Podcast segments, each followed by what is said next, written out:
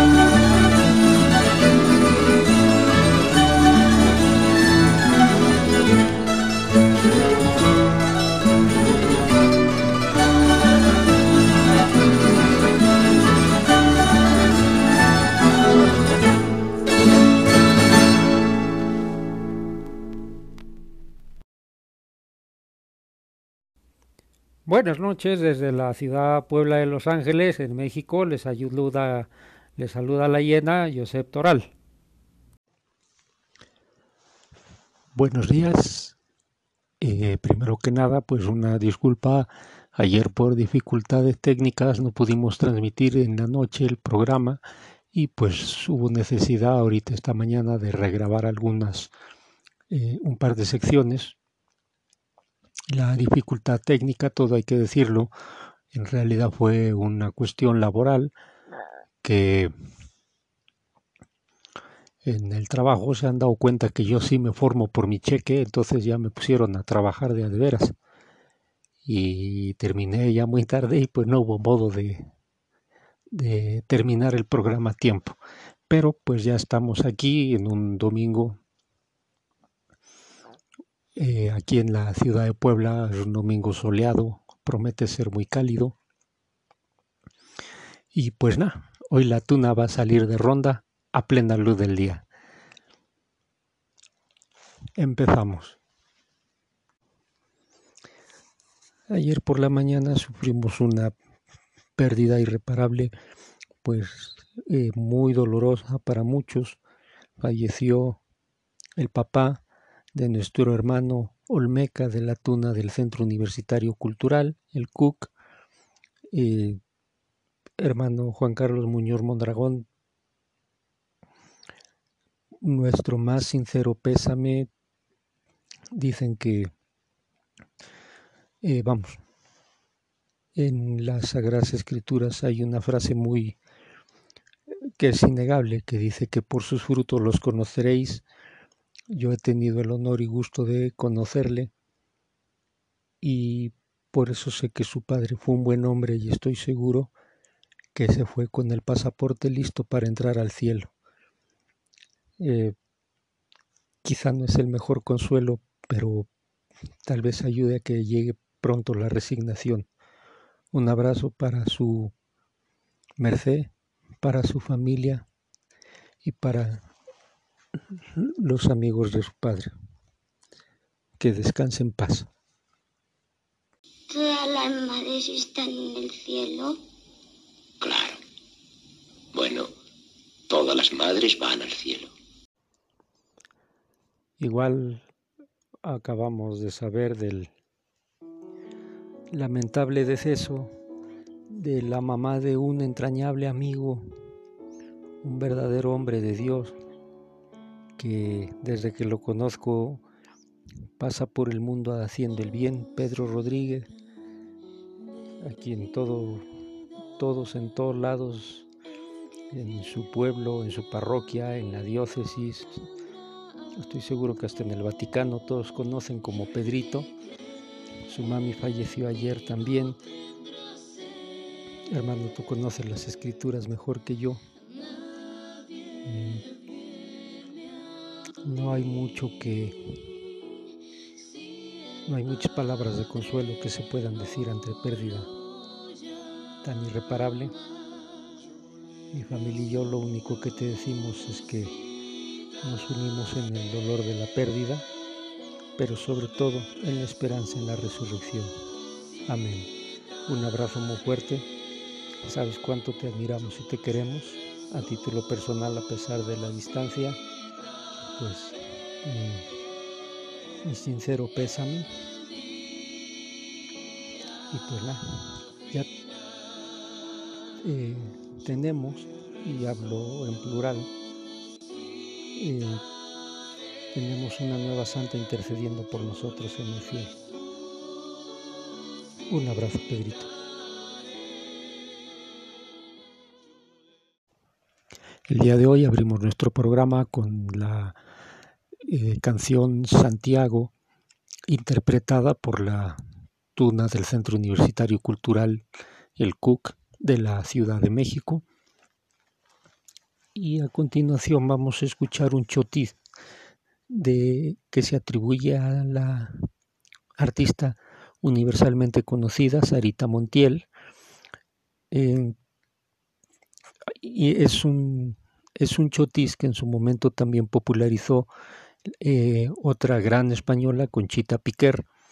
En esta ocasión vamos a escuchar el instrumental, así como lo interpreta la Tuna Universitaria de Alcalá de Henares y que grabara en un álbum llamado Sobre la Huella. Disfrutemos. Esto es Rosa de Madrid.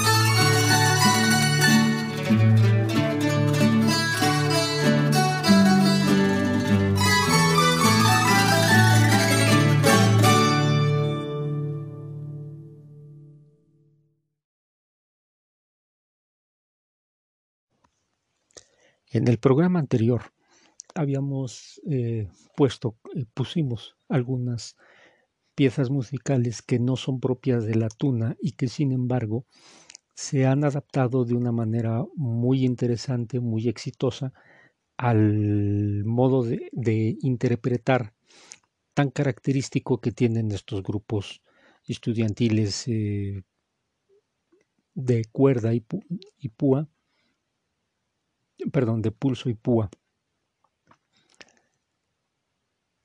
Hubo gente que nos escribió y estaba pues francamente asombrada porque no tenían idea, este, sobre todo gente ya de edad, decían, es que yo escuchaba estudiantina y, y de inmediato pensaba en clavelitos, en Fonseca, pero no tenían idea de que una tuna pudiera cantar, por ejemplo, canciones de mariachi o, o incluso canciones que se escribieron para tenor, como fue el caso de Funiculí.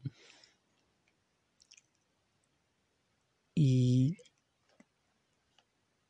precisamente a raíz de esas eh, llamadas fue que empezamos a recordar aquí en la producción eh,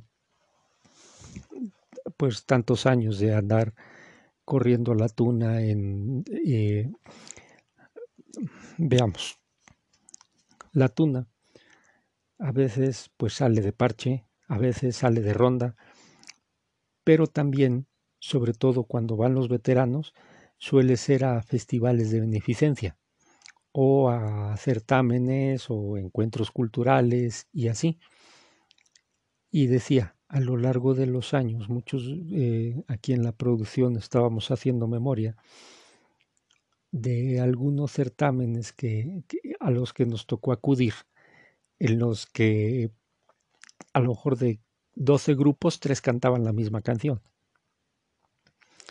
Y más todavía la cantaban igual, incluso con los mismos errores. Y lo peor es que ni siquiera era de tuna que no está mal que la tuna toque de otros géneros y por eso el ejemplo más claro lo vimos hace ocho días. El problema es cuando se olvidan de la esencia de la tuna y no solo interpretan un cante que no es típico de tuna, sino que además le rompen todo, eh, más bien tratan de imitar como un grupo que no son. Es decir, una, por poner un ejemplo, una tuna que trata de imitar a unos folcloristas, pues no, nunca le va a salir. En cambio, y lo vimos, eh, un, un cante de trova interpretado por tuna, adaptado a la tuna, se oye de manera excelente. Muy al principio del programa un día hablamos sobre las tunas femeninas y ahí decíamos que lo importante era que las tunas femeninas no perdieran su esencia femenina. Aquí en este caso igual, la tuna no debe de perder su esencia de, de grupo estudiantil, de pulso y púa porque entonces se convierte en una mala imitación de otro tipo de grupo. Y eso, en algunos casos, hace que se denigre esta tradición de tantísimos años porque llega una tuna a una fiesta y por ejemplo le piden aquí en México me ha tocado ver este que piden canciones de banda. O un día andando con los tunos de la Universidad de las Américas Puebla, andábamos de parche eh, y alguien pidió, a ver, la de Despacito de Maluma. Pues está bien para la bohemia, a lo mejor para, pues para deslumbrar una chiquilla, pero como que para una presentación y vamos, lo peor es que al cliente lo que pide, entonces hay que tocarla. Y sobra decir que pues salió bastante mal, porque no es, no era nuestro género, no la teníamos montada. Y parece mentira, pero a veces este, las canciones más sencillas y sin gracia son las que cuestan más trabajo interpretar de palomazo. Entonces, sí debemos mm, quizá asimilar música representativa de otros géneros, pero asimilarla al estilo de la tuna. Es solo una opinión personal. Para ejemplo, un botón, vamos a escuchar en este momento una es un popurrí de cantos sudamericanos. Al principio vamos a escuchar el charango, que es netamente sudamericano y eso de momento piensa uno, allá vamos, otra canción sudamericana tocada como grupo sudamericano, pero no. Aquí es muy interesante porque la tuna que interpreta, que es la tuna de ingenieros técnicos industriales de Sevilla, utiliza la bandurria, que es un instrumento típicamente español y típicamente de tuna, desde que se desde que lo introdujo la, una tuna aragonesa, si la memoria no falla, hace contrapuntos con la bandurria y entonces, sin que pierda su aire sudamericano, se convierte en una interpretación excelente de tuna. Escuchemos este, esta interpretación que grabaran los ingenieros de Sevilla en 1994 en un álbum que se llamó Se oye un canto en Santa Cruz. Disfrutemos.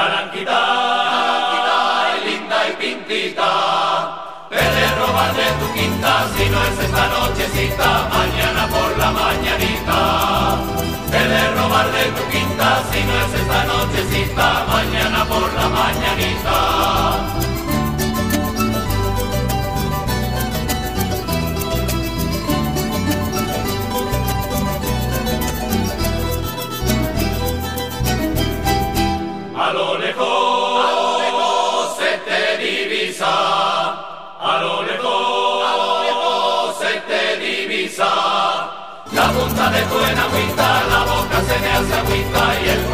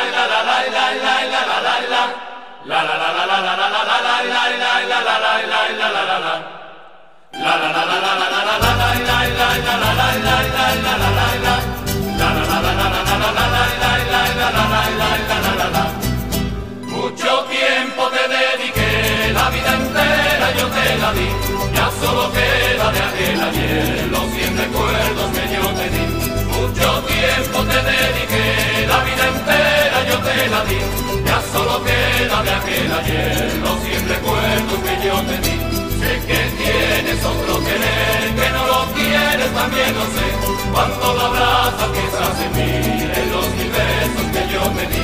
Quieres alejarte de mí, cuanto más lejos recordarás, y a cada instante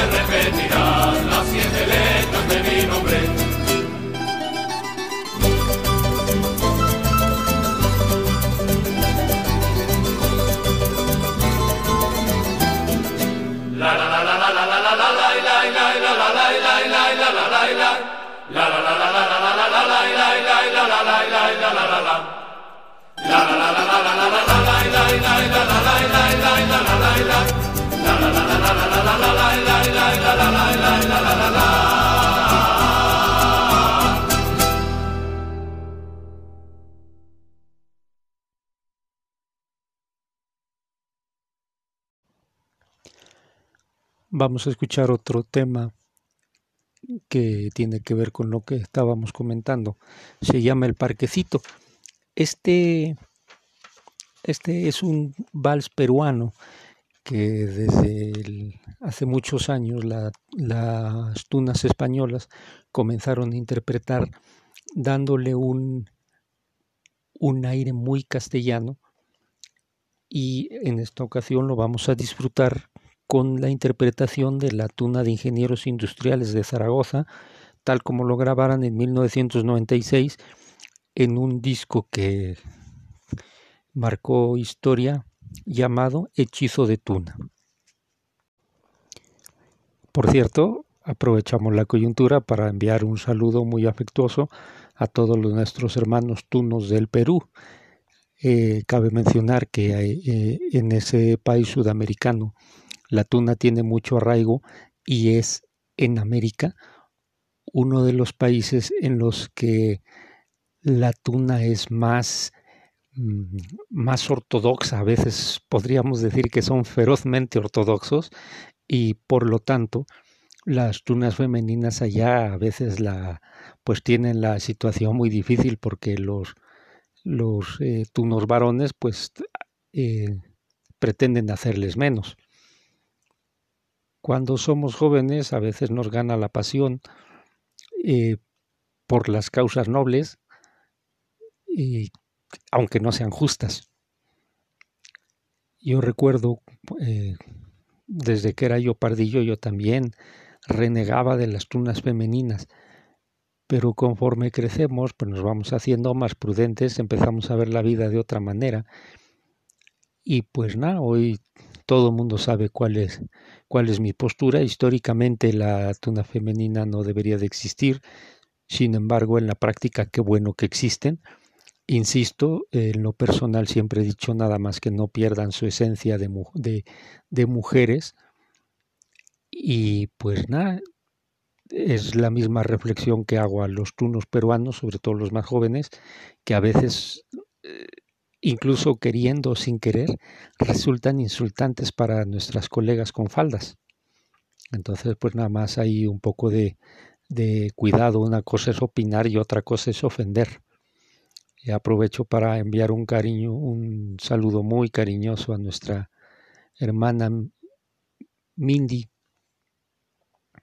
ahí en el lejano Perú, ella por correspondencia, vamos, por redes sociales, porque hoy no conozco ningún joven que escriba una carta de eh, a mano, pero a través de redes sociales, Mindy lleva una relación amistosa muy estrecha con la mayoría de los tunos de la Universidad de las Américas Puebla y tenemos un, llamémosle entre comillas, un pleito cantado con que si el aguacate es, eh, allá le llaman palta o hacia el palta aquí le llaman aguacate. Ya sabe la eterna discusión de que fue primero el huevo o la gallina, ¿no? Pero, por cierto, Mindy, primero fue aguacate. Un abrazo.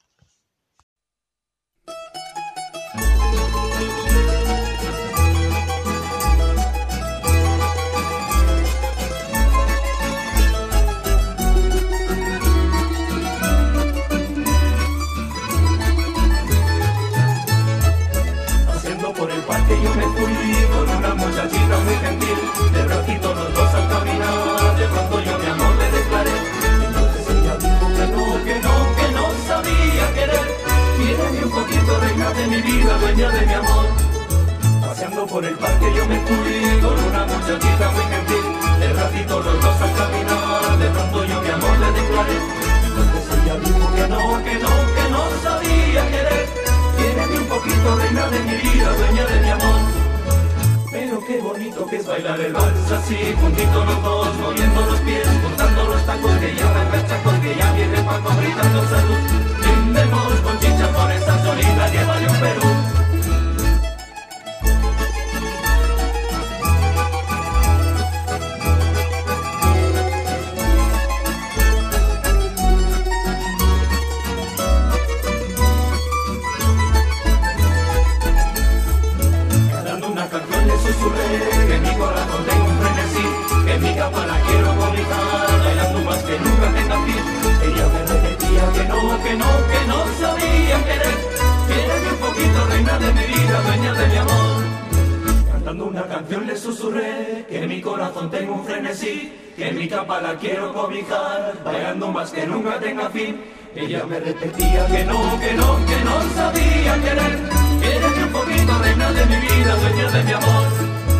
Pero qué bonito que es bailar en vals así, juntitos los dos, moviendo los pies, juntando los tacos que llaman cachacos, que ya viene Paco gritando salud.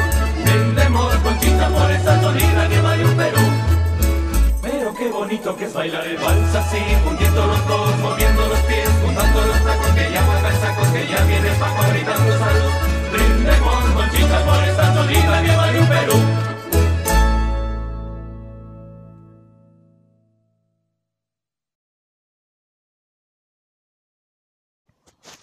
Vamos a escuchar ahora una canción típicamente española, también típicamente de tuna, vamos, una tuna que no la sabe interpretar sencillamente en la tuna.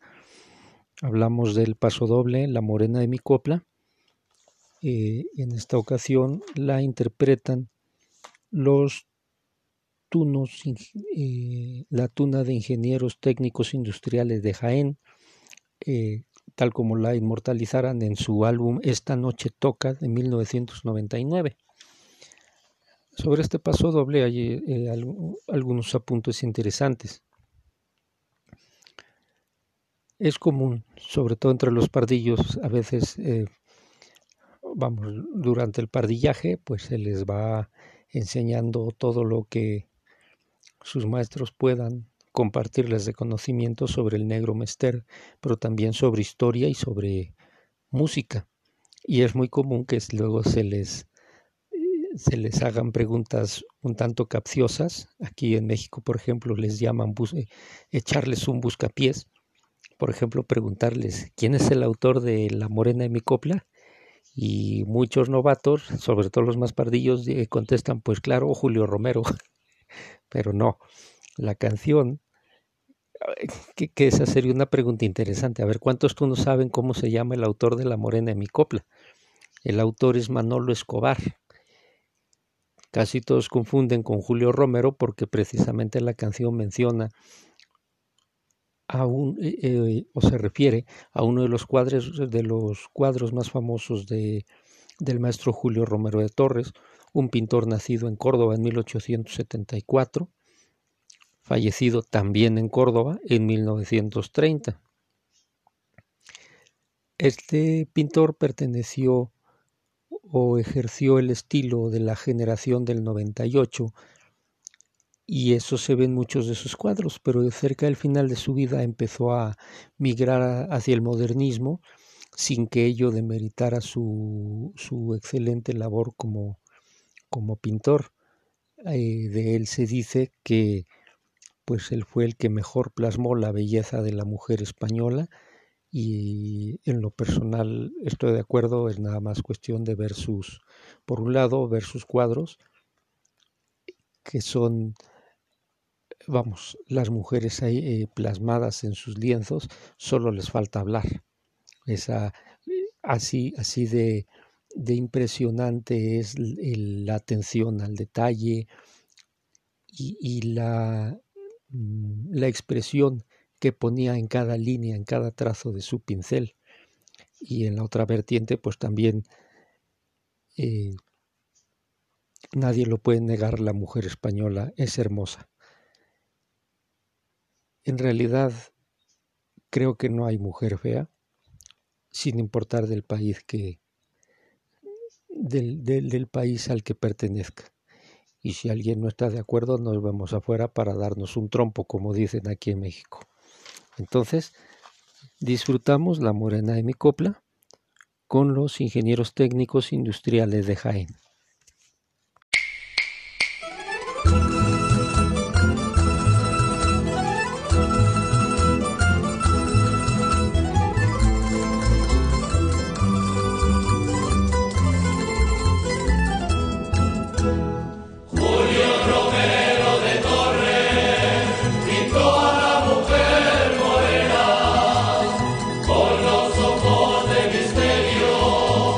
get up.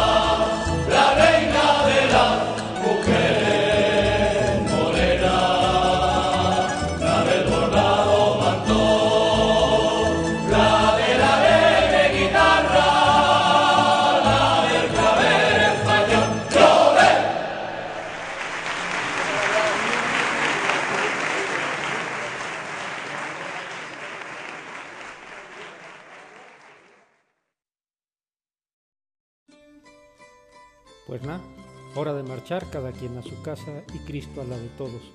Agradecemos su atención, el que nos escuchen cada sábado. Un abrazo muy fuerte y que Dios nos guarde en estos tiempos difíciles.